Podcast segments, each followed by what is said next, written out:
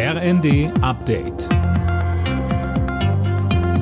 Stündlich neu. Auf den Punkt informiert. Ich bin Anna Löwer. Guten Morgen. Durch die Ostsee-Pipeline Nord Stream 1 fließt bis auf weiteres kein Gas mehr. Als Grund nennt der russische Staatskonzern Gazprom ein Ölleck an einer Turbine.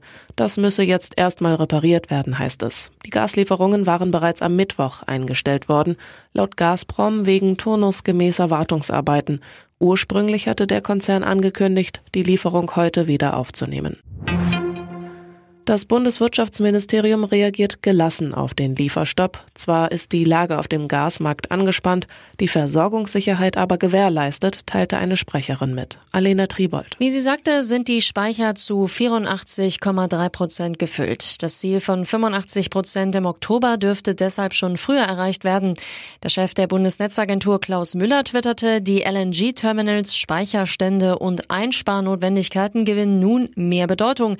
Es ist gut, dass Deutschland jetzt besser vorbereitet ist. Jetzt kommt es aber auch auf jeden an, so Müller.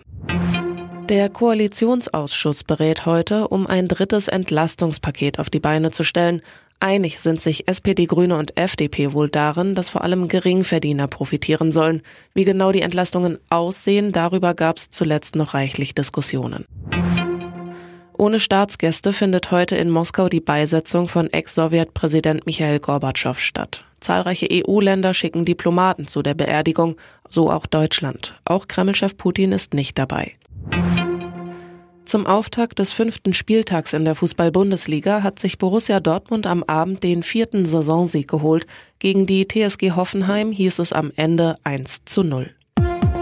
Alle Nachrichten auf rnd.de